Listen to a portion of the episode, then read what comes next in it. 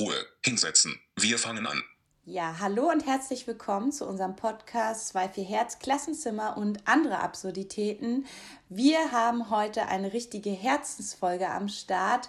Wir beobachten ja auch gerade jetzt während des sogenannten zweiten Lockdowns ganz, ganz viele wunderbare Absurditäten für diese Folge und dachten uns, es ist einfach so wichtig, dass wir uns mal mit dem Thema auseinandersetzen, wohin fließt aktuell eigentlich unsere Energie als Lehrkräfte, aber auch als System Schule. Und da haben wir so viele schöne Absurditäten für euch rausgesucht, dass wir hoffen, diese Folge wird nicht ganz so lange, aber wir schauen, dass wir die komprimiert darstellen und am Ende auch nochmal unsere Meinung dazu sagen, wo sollte vielleicht unsere Energie eigentlich hinfließen. Ein super Aufhänger für diese Folge war auch das gestrige Interview im Heute-Journal von der KMK-Präsidentin, Frau Dr. Stefanie Hubig. Und wir hatten mega Hoffnung, als wir das gesehen haben, weil es wurde anmoderiert mit, ähm, vielleicht sollte man sich auch mit anderen Dingen beschäftigen, als nur mit den Lüftungskonzepten. Und wir dachten, juhu, jetzt geht es um Didaktik. Das ist immer unsere grundsätzliche Hoffnung in allen Diskussionen, dass man auch mal darauf schaut, was unsere eigentliche Profession ist.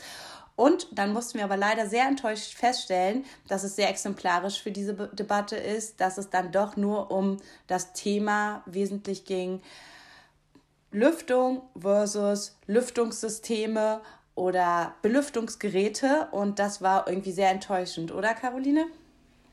Ja, auf jeden Fall. Also mir ging es auch ganz genauso. Ich habe mich wirklich sehr gefreut, als die Anmoderation kam, ähm, weil, ja, also ich habe das so gelesen.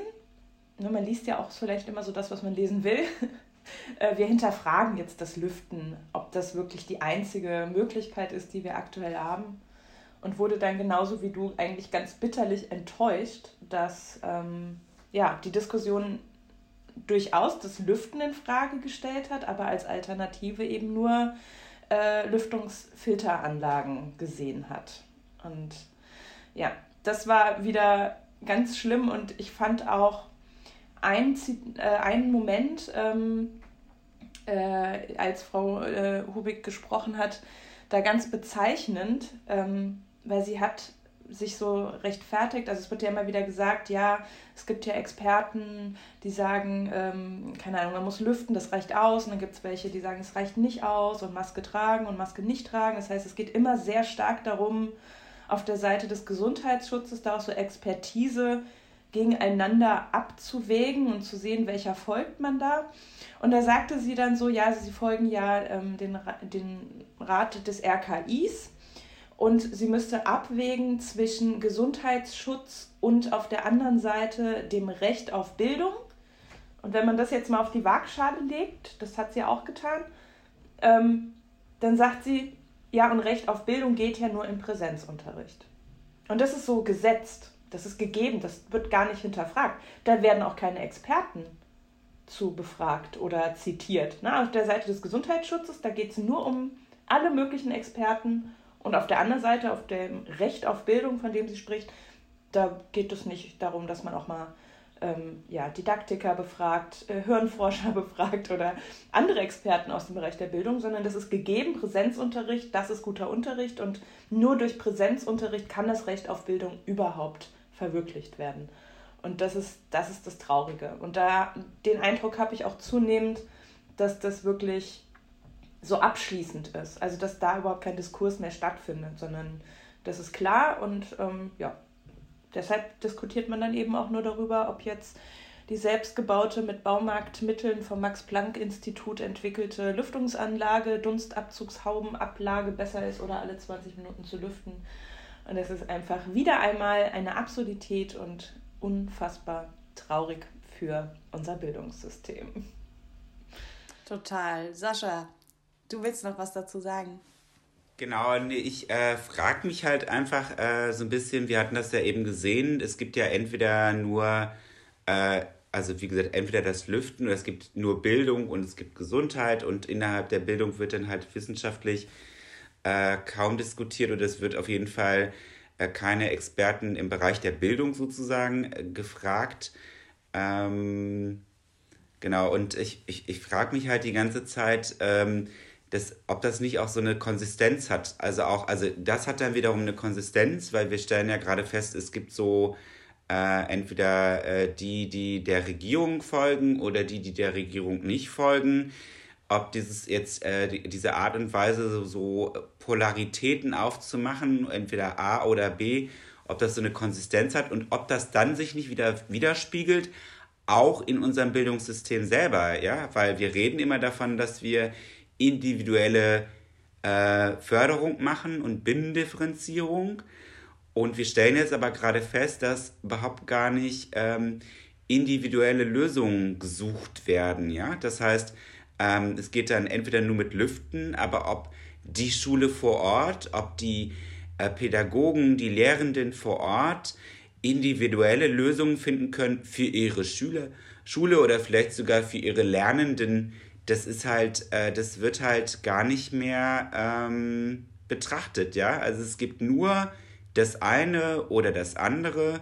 Und äh, ich finde, jetzt auch nur die Frage, ne? Vielleicht ist das auch so symptomatisch, dass wir, ne, also wir reden davon, aber eigentlich machen wir es ja noch nicht mal auf der Ebene von der politisch, vom politischen Diskurs, dass wir versuchen, ähm, äh, viel klarer äh, auf den Einzelnen, auf die Bedürfnisse des Einzelnen lernen zu gehen oder in der einzelnen Ebene darunter, sondern ne, dann ist es halt nur noch äh, Lüften oder äh, Lüften oder ja, Lüften und Schule auf oder was andere nicht. Also man guckt viel zu, man, wir differenzieren auch gar nicht mehr, ja, genau. Und das ist halt auch so die Sache, die mir gerade auffällt, genau. Aber ihr wisst, ich neige dazu immer so ein bisschen auszuschweifen und äh, ich freue mich darauf, dass Elisabeth das wieder einfangen darf.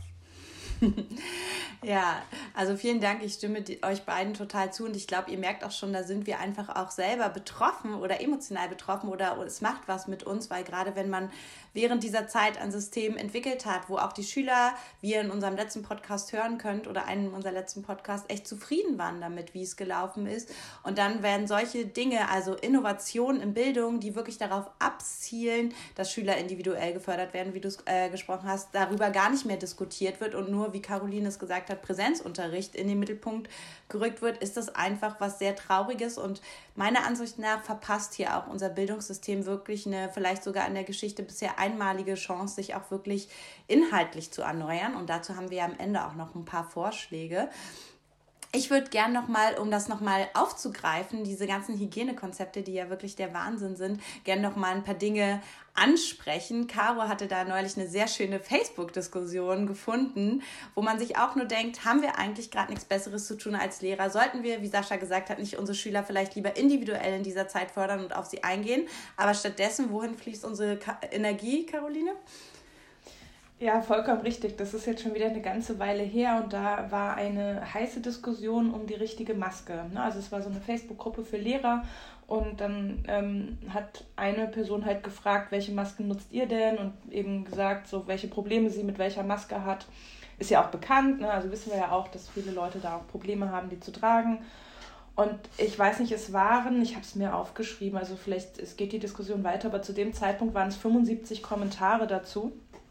Und ich habe gar nicht jetzt alle gelesen und habe nur darunter geschrieben, dass ich äh, die Problematik an sich verstehe. Also es ist ja auch ein Leidensdruck dahinter, wenn man mit Masken nicht klarkommt.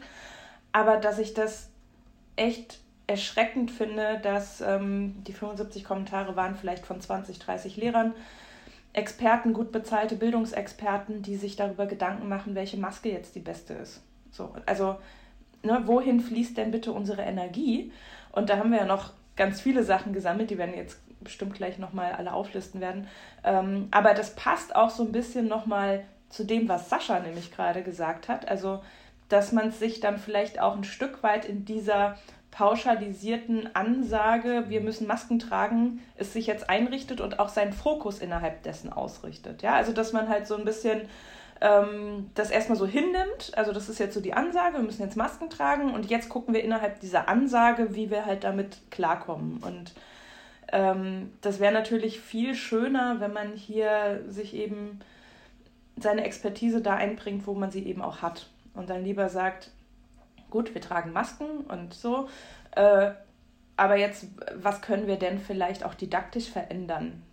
Wie können wir didaktisch darauf reagieren? Was brauchen Schüler jetzt? Vielleicht nochmal anders als vorher und so weiter. Und genau, aber das vielleicht noch abschließend zu dieser Geschichte mit dieser Facebook-Gruppe, was ich dann nochmal so erschreckend fand, war nämlich der Kommentar eines Lehrers darauf, der meinte, er macht das ja in seiner Freizeit und deshalb würde das ja jetzt nicht die, seine Ressourcen verschwenden. Das fand ich auch nochmal, ja, schade. genau, wollen wir vielleicht noch ein paar weitere sammeln? Ja, ein paar genau. Absurditäten. Was, Genau, also was ich auch so schade finde, du hast ja jetzt gerade schon die Lehrerebene total äh, treffend thematisiert. Man merkt das ja auch in den Unterhaltungen im Lehrerzimmer, worum geht es da, um immer irgendwelche Dinge aus dem Hygienekonzept planen. Aber ich finde es auch auf Schulleitungsebene total interessant, was wir da in den letzten Wochen so beobachten durften.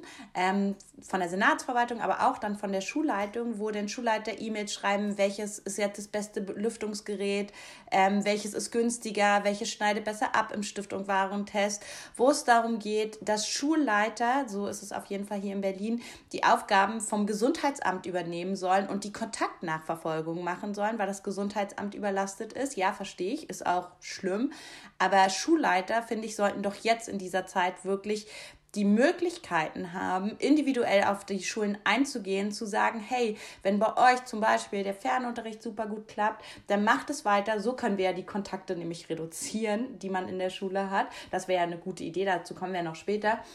Aber stattdessen sollen sie sich jetzt laut Vorgaben des Senats ans Telefon setzen und die Kontaktnachverfolgung übernehmen. Sie müssen E-Mails schreiben jede Woche, wo es um die ganz aktuellen Warnstufen geht und anstatt mal eine E-Mail zu schreiben über unser Kernkonzept, was du eben auch angesprochen hast, hey, wie können wir jetzt die Schüler gut ähm, auffangen, welche Möglichkeiten haben wir auf sie einzugehen und diese Sachen. Also wenn ich mal zusammenzähle, welche ganzen ähm, E-Mails ich bekommen habe zum Punkt Hygienekonzept und welche ich über Didaktik bekommen habe, steht auf der einen Seite der Waagschale, ist die quasi schon gekippt, weil es so überlastet ist und auf der anderen Seite nichts. Und ich finde dieses Ungleichgewicht, damit muss man sich definitiv mal auseinandersetzen. Sascha, du wolltest was dazu sagen. Genau, also ich würde eigentlich ansetzen, du hast es so äh, schön nochmal pointiert, auch äh, was die was die Schulleitungen angeht, ja. Also wir, äh, das ist ja ein genereller Trend schon gewesen. Das stellen auch ganz andere Berufsgruppen vielleicht fest, dass ganz viele Tätigkeiten, äh, die in dieser Berufsgruppe eigentlich naheliegend sind, so ein bisschen vielleicht auch die Krankenpflegerin oder der Krankenpfleger ne, mit der ganzen Dokumentation. Ähm, und ich finde, das spitzt sich jetzt nochmal in der ganzen Lage so zu, ja, weil wir haben jetzt äh, die Schulleiter, die die Kontaktverfolgung machen, ähm, und wir haben auch ähm, eigentlich Lehrerinnen und Lehrer, die vor allem mit, äh, damit beschäftigt sind, ihre Schüler vor Ansteckung zu schützen und sie zu betreuen. Ähm, ich will das gar nicht so ausführen, aber in Berlin gab es ja jetzt auch die Idee äh, von der Linken, von den Grünen, äh, dass äh, Lehrerinnen und Lehrer in Zukunft äh, vielleicht sogar ihre Schülerinnen mit äh, Teststäbchen beglücken und ihnen in der Nase mit einem langen Stäbchen rumbohren. man kann die ja schulen. Und ich habe mir jetzt gerade nochmal überlegt, was sagt es eigentlich über die Wertschätzung von Bildung aus und auch der Berufsgruppe der Lehrerinnen und Lehrer, wenn man so alles sie machen lässt und alles tun lässt, aber den Kernjob, den Kernjob von, von mir aus auch mein Hasswort vermitteln oder Lernbegleitung, all das, was eigentlich in meinem Verständnis den Lehrberuf ausmacht, das ist vollkommen egal. Und vielleicht auch, weil man auch immer noch denkt, vielleicht ist es ja auch diese Vorurteilsstruktur, die an allen Köpfen sind, dass wir eigentlich gar nichts machen. Wir machen ja auch keinen richtigen Beruf. Wir stehen da vorne und reden irgendwie. Lehrer kann man irgendwie so machen. Äh, wir können ja auch irgendwie alles so machen. Aber ich finde, der Kernbestandteil dessen, was da in Schule passiert, ob man es jetzt so oder so macht, ist gar nicht mehr Gegenstand. Also was, was sind das für eine Absurdität? Also worum geht es denn bitte in diesen Schulen? Geht es da nur noch um Pläne, Kontrollen? Das war uns vorher schon so ein bisschen klar.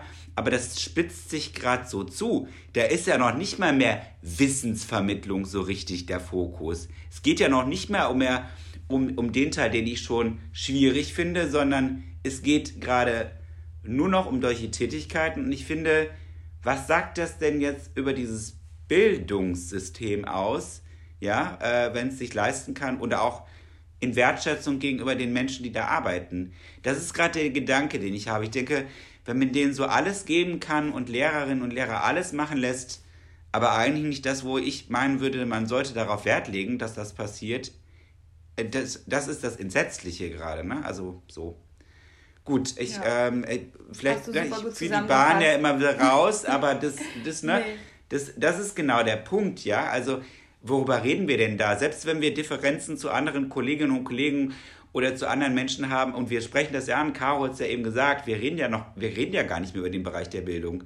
Ja, also da geht es ja gar nicht mehr, geht ja noch nicht mal mehr im Diskurs, geht es um Wissen oder Lernbegleitung. Es geht nur noch um Lüften oder, äh, ne, also so. Also, sorry, ich, Elisabeth, äh, und jetzt bist du wieder, oder Caro, ich weiß es nicht, der, wer da, äh, Caro, genau. Ja, ich finde das auch nochmal total schön, ähm, dass du diese Absurdität mit eingebracht hast des Testens, das wir jetzt auch übernehmen als Lehrer. Also wir sind ja auch, ich, ich spreche immer gerne von der Lehrerkompetenz. Also Lehrer können und wissen ja auch sowieso alles, deshalb können die natürlich auch testen. Wir können auch impfen, wir können eigentlich alles. Wir sind halt Lehrer. Ähm, nee, also man kann natürlich wieder humorvoll draufschauen, mache ich ja immer ganz gerne. Aber es ist wirklich tragisch, weil das wieder einmal auf das Konto des Gesundheitsschutzes, also Konto meine ich jetzt das Diskussionskonto, also worüber sprechen wir, wo fließt die Energie rein? Ja, also Lehrer müssen jetzt auch testen können. Und ähm, wieder einmal wird nicht darüber gesprochen, wie man denn das Recht auf Bildung realisiert. Also es wird sich immer so darauf berufen, die Schüler haben ein Recht auf Bildung. Ist gleich Präsenzunterricht. Und also da geht man halt absolut nicht ran.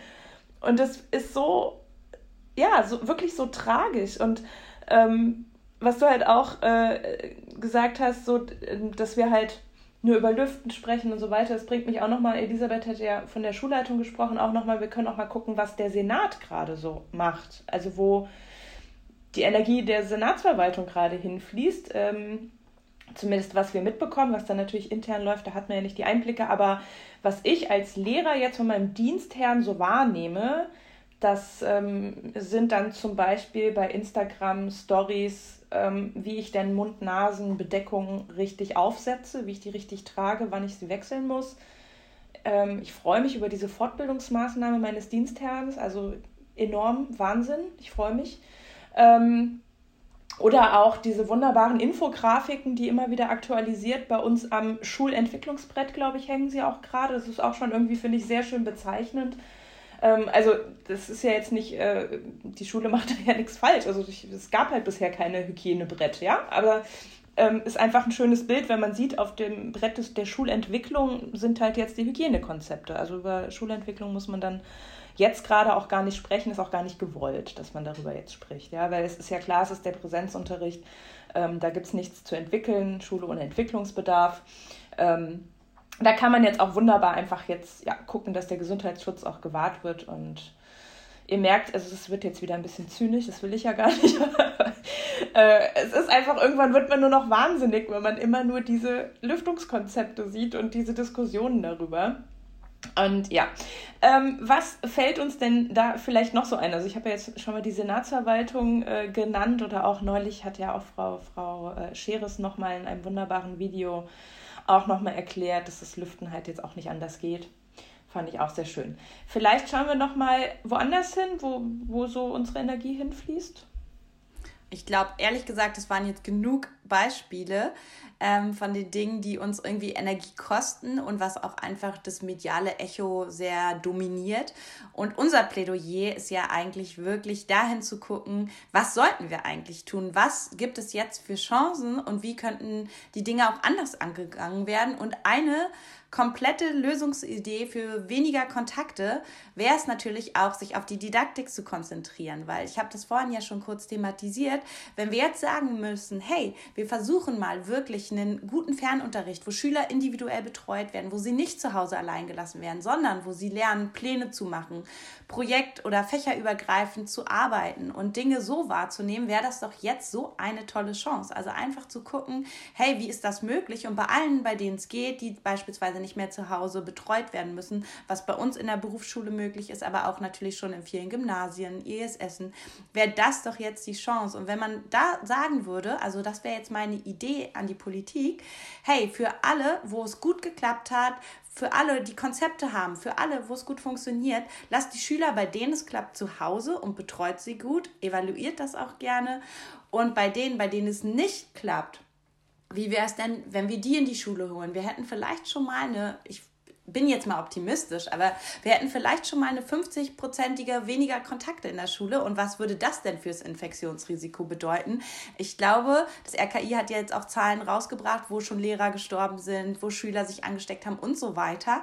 Wie wäre es dann, wenn wir da auf diesmal schauen und sagen, okay, wir nutzen es, um unsere Didaktik zu verändern? Weil ich glaube, die Schüler würden lernen, wie mache ich mir Pläne. Die Schüler würden lernen, wie schön das ist, auch individuell betreut zu werden. Die Schüler könnten lernen, wie arbeite ich auch für Sachen ab, was sie dann später im Homeoffice zum Beispiel auch gut gebrauchen können, wenn ich mal nicht motiviert bin. Ich glaube, es gibt so viele Chancen und die Hygienekonzepte würden sich dann auch super gut umsetzen lassen. Also wie wäre es mal so zu denken? Caroline. Ja, genau. Also ich finde auch, was schon mal ein Riesenschritt wäre, ähm, Fernunterricht nicht mehr zu verbieten. Das finde ich gerade das Tragische ja. daran. Ähm, ich meine, es wäre ja schon ein Riesenschritt, wenn es politische Maßnahmen geben würde, die Fernunterricht vorsehen. Das würde ich mir natürlich wünschen.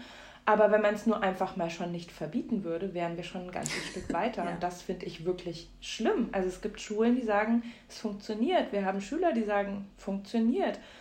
Und wir, man darf es nicht. Also das ist wie äh, Schulverweigerung wird das dann äh, bewertet. Der ist eine Ordnungswidrigkeit, wenn Schüler dann nicht zur Schule kommen. Und das finde ich ganz schlimm und das, also da habe ich auch überhaupt kein Verständnis für. Also da fehlt mir wirklich jegliches Verständnis, ähm, wenn man das so unterbindet, also da auch fortschrittliche Gedanken unterbindet und dann aber immer den Gesundheitsschutz so hoch hält. Ja, also das steht ja auch in so einem Widerspruch. Einerseits, ja, wir müssen alle möglichen Maßnahmen ergreifen, äh, weil der Gesundheitsschutz so wichtig ist. Aber Fernunterricht ist verboten. Das ist die Absurdität schlechthin im Moment. Ich glaube, Sascha wollte auch noch was sagen. Ja, ich meine, äh, du hast es ja schon so auf die, äh, auf das, äh, auf das Mindestmaß runtergebrochen, ja. Also zu sagen, dann verbietet es wenigstens nicht, weil äh, ganz viel Entwicklung, wir waren ja jetzt auch wieder auf Konferenzen ganz vielen, äh, oder ich habe dann in so einer Konferenz auch festgestellt, dass ganz viel Entwicklung dadurch passiert an Schulen, dass Lehrerinnen und Lehrer den Rechtsrahmen so ein bisschen ausdehnen, ja. Das heißt also, ähm, die machen dann vielleicht noch alles gerade ebenso, was innerhalb des Rechtsrahmens geht, aber wenn natürlich auch ganz klar ist, dass das eigentlich nicht gemacht werden soll, dann passiert da halt nichts mehr. Und äh, wir wollen ja auch darüber reden, wie kann man es besser machen? Also wie kann man eigentlich so eine Ausnahmesituation fürs Bessermachen nutzen. Und also das, ne, ist so das, wo ich mir auch denke, das würde vielleicht ganz viel schon regeln, wenn man den Schulen einfach auch mehr Entscheidungsfreiheit überlässt. Ja, es gibt vielleicht das ein oder andere Kollegium oder einen Teil davon, wo es gut klappt und einen Teil, wo es nicht gut klappt. Es gibt den einen oder anderen Schüler, Elisabeth, du hattest es ja schon angesprochen, wo ich vielleicht sage, gut, der hat zu Hause kein Gerät oder es gibt zu Hause Gewaltvorfälle, ja, das heißt, ich muss mich mit meinen äh, äh, Lernenden natürlich auch intensiv auseinandersetzen ähm, äh, und muss halt wissen, was ist denn jetzt das Beste für den auch, ja.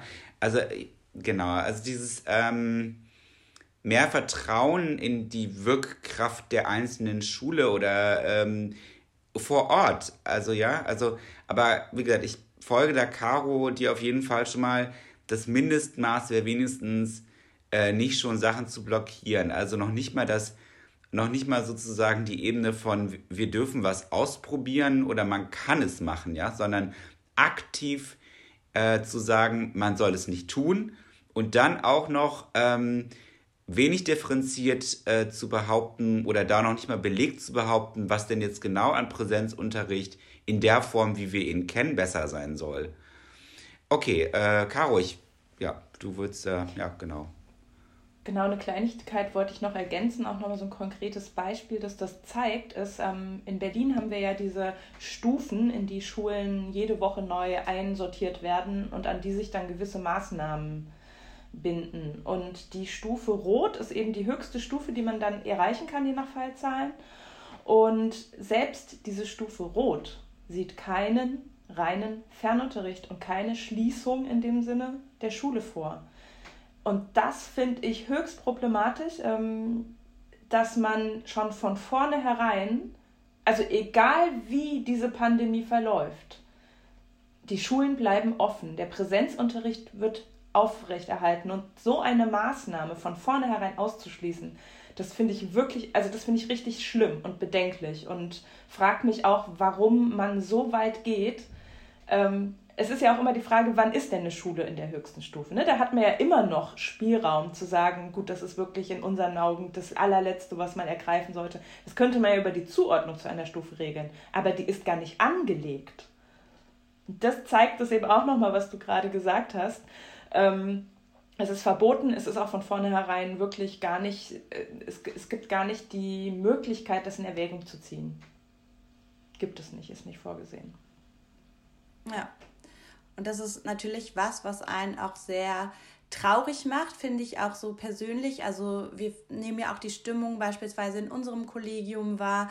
Es geht ja den wenigsten Lehrern und es geht auch den wenigsten Schülern wirklich gut. Ich habe in meiner eigenen Klasse eine Umfrage zu dem Thema gemacht und die fühlen sich alle nicht wohl, weil Abstandsregelung gibt es quasi nicht im Klassenraum. Auch natürlich haben sie Masken auf, aber wir wissen ja auch, irgendwann sind die auch durch und ihnen geht es nicht gut mit dieser Situation. Es ist nicht so, dass die Schule aktuell, würde ich sagen, überwiegend ein Hort der Glückseligkeit ist, wo man sich freut, seine Freunde zu treffen, weil darum geht es auch meistens aktuell nicht, sondern es wird versucht, noch so viel wie möglich Stoff zu machen, weil falls denn die Klasse nicht mehr da ist, äh, dass man dann schon alles vorher gut durchgemacht hat. Und ich dachte mir so, wie wie schön wäre dieses Gedankenexperiment, wenn alle, die sich jetzt um die Hygienekonzepte kümmern, wenn man das mal beiseite schieben würde und an Experten auslagert, die sich wirklich damit auskennen und wir alle, die sich gerade Gedanken über Hygienekonzepte machen, mal überlegen würden, wie wäre es, wenn wir Konzepte erstellen, die unsere Schüler nachhaltig fördern, wenn wir Konzepte erstellen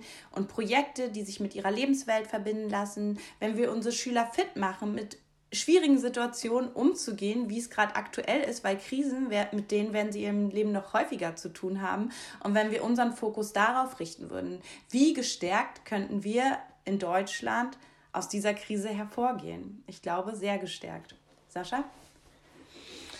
Ja, also ich, ich glaube auch, auch sehr gestärkt. Ähm, ich weiß, ich werfe uns da vielleicht noch manchmal zurück. Also, ne, aber ähm, ich wollte noch mal sagen, selbst wenn wir das alles so laufen lassen würden und selbst wenn es nur um Präsenzunterricht ginge und selbst wenn da wir uns darauf, man sich darauf einlassen würde, ich finde trotzdem, man stellt fest, dass ähm, ja, es wird, es wird halt der derzeitigen Ausnahmesituation nicht gerecht. Du hattest es so schön gesagt, es geht um Wissensvermittlung. Also selbst wenn ich sagen würde, wir können keinen Fernunterricht machen, wir bleiben in der Schule, äh, wir gehen das ein äh, das ist vertretbar, aber selbst vor Ort können wir ja feststellen, dass das, ähm, dass das überhaupt nicht äh, auf Bedürfnisse ausgerichtet oder der derzeitigen Situation in irgendeiner Art und Weise entsprechen würde. Ja, also die, die dürfen, also Jugendliche und Kinder dürfen ihre Freunde zu Hause nicht sehen.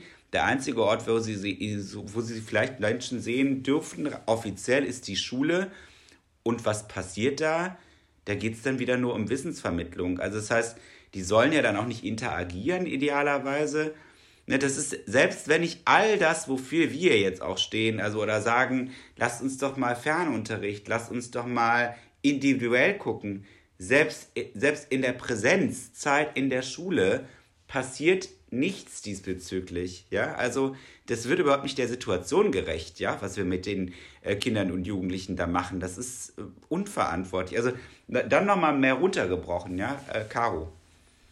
Ja, genau, das ähm, bringt mich auch nochmal zu so einer Beobachtung, die wir ja gemacht haben. Vielleicht machen wir da auch nochmal eine eigenständige Folge zu, weil es ja auch jetzt festzustellen ist, dass durch die Maßnahmen und durch die Art und Weise, wie kommuniziert wird und so weiter, sogar ganz viele eigentlich innovative Ansätze wieder ähm, zurückgebaut werden. Und ich finde, ein schönes Beispiel, um das nur zu nennen, aber wie gesagt, da könnten wir vielleicht nochmal eine eigenständige Folge zu machen, ist ja diese Absurdität der Sitzpläne. Also eigentlich versuchen wir sogar in der Lehrerbildung, und ich finde ja, wenn was in die Lehrerbildung Einzug gehalten hat, dann ist es ja schon, das ist ja schon Wahnsinn, ja, also wenn es da schon angekommen ist. Und da lernt man ja eigentlich schon, ähm, dass Bewegung im Klassenraum sein soll, ja, dass man die Sozialform mal wechselt, dass man nicht, nicht dieses starre, also sowieso nicht frontal ausgerichtete Sitzplätze hat, aber auch so keine festen Sitzplätze. Und was machen wir jetzt? Wir müssen ja Kontakte nachverfolgen können. Deshalb gibt es dann den Mustersitzplan, der hängt auch am Schulentwicklungsbrett, ist wieder schön, ja, da hängt ein Sitzplan jetzt. Wie die Schüler so sitzen und wer dann Kontaktperson 1 ist und, und wer nicht. Das heißt, wir zementieren jetzt wieder dieses alte Bild mit jeder hat seinen Platz, ja. Kann man sich als Lehrer ja auch immer schön aufzeichnen und einen Namen dran schreiben, dann weiß man auch bei der mündlichen Mitarbeitsnote, wer wer ist. Also in welcher Ecke dann hm. öfter mal der Arm oben war und so. Nächste Absurdität. Nein, aber hm. das haben wir ja auch beobachtet, dass das jetzt nicht nur nicht fortschrittlich genutzt wird. Also die Chance wäre ja total genial zu nutzen, um innovativen Unterricht zu machen, sondern es bringt uns sogar in ganz alte Sachen zurück, die wir eigentlich schon überwunden hatten, die sogar in der Lehrerbildung angekommen sind. Das wird jetzt gerade wieder alles zurückgebaut. Genau. Hätten wir mal Lust, oder? Mal noch eine Folge dazu zu machen. Da gibt es noch mehr Geht jeden also Fall. vor allem, wenn man in Richtung Digitalisierung guckt, da wird es ganz schlimm. Also da haben wir ganz viel Frontalunterricht 2.0. Ja. Genau, vielleicht nennen wir mal eine neue Folge Frontalunterricht 2.0 oder so. Da haben wir auch schon viele Ideen definitiv gesammelt. Ich finde es auch gerade wirklich dramatisch im Kontext von Deutschland. Ähm, dass wir da auch nicht nach anderen, zu, in andere Länder hineingucken. Ich glaube, dazu wollten wir auch mal eine Folge machen. Das wäre, glaube ich, jetzt auch ein guter Zeitpunkt, weil in anderen Ländern wird damit durchaus anders umgegangen. Und ich würde mir wünschen, dass man gerade so eine Best-Practice-Beispiele dann auch mal berücksichtigt. Warum läuft es in anderen Ländern besser? Und ich kann schon mal so viel spoilern. Das liegt dann nicht generell an der Belüftung, sondern eher an den Formen, dass sie viel mehr Innovationen zulassen, die Schüler in puncto der Selbstständigkeit fördern und so weiter. Aber auch das wäre eine nächste nächste Folge. Ähm, ansonsten, wenn ihr jetzt sagt, ihr wollt noch gerne was sagen, dann ist jetzt euer Zeitpunkt. Wenn nicht, würde ich sagen, starten wir mit unserem Allsatz, beliebten Schlusssatz, weil ich finde, er gilt auch hier. Wir können viel daraus lernen und wir hoffen, dass wir mit der Folge einfach mal so einen Cut ins Hamsterrad machen und sagen, hey Leute, lasst uns mal gucken, wohin unsere Energie eigentlich fließen sollte. Und deswegen können wir auch der Schule wieder dankbar sein, weil wir dürfen auch durch ganz viele Absurditäten wieder sagen. Danke, Schule. Du bist mein Coach. Genau. Bis bald. Tschüss.